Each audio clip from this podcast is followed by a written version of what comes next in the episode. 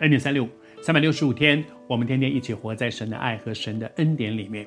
这段时间呢，我们要进入到约翰福音第十七章，所以我鼓励你打开圣经，跟我们一起来读。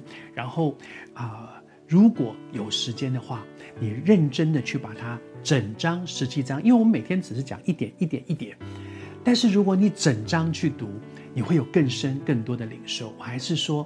很开心透过 N 点三六五跟你分享圣经的话，但是我仍然鼓励你，你可以自己读圣经，圣灵会帮助你读得明白，而且靠着圣灵给你的力量，可以活出来，可以牢牢的守住在神的话语当中。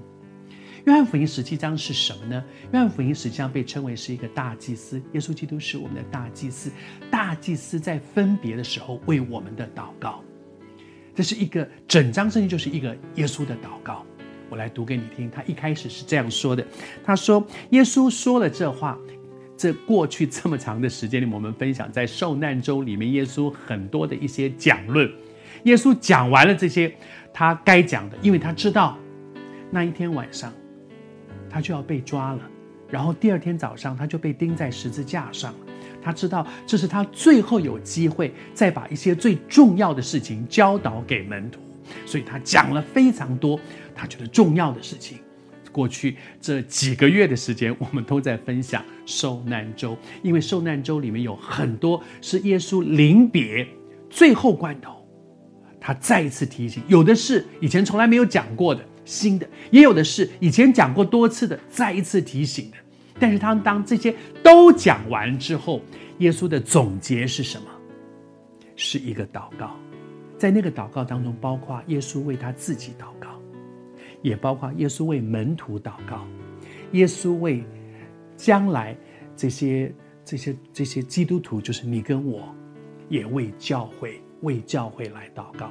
先来看一开始的时候，耶稣的第一段祷告的第一段是为他自己祷告，他说：“父啊。”时候到了，他知道时候到了，他知道不久他就要被被抓，然后被审讯，然后被钉死在十字架上。他在地上这一段短短的时间，这是最后的一个关头，时候到了。他说：“愿你荣耀你的儿子，使儿子也荣耀你。”最后的关头，他不是主啊，救我脱离脱离这个事，他是说：“愿你荣耀你的儿子。”也让你的儿子荣耀你，你知道他在讲什么吗？有什么是儿子可以荣耀父的呢？父要怎么荣耀他的儿子呢？其实都在一个观念，那个关键就是顺服。当儿子顺服他的父亲去做父亲要他做的事，父亲就得荣耀。父亲荣耀他的儿子。因为看见他的儿子是一个顺服的，求主帮助我们。但愿我们的生命当中也是这样。你知道什么时候你可以荣耀神吗？不是你做了什么了不起的事情，你得奖了在台上，当然那个是。但是更大的一个荣耀神，就是当我们顺服的时候，顺服就蒙福，是我自己；顺服就荣耀神，是愿主的心，在我们的顺服里面。得满足。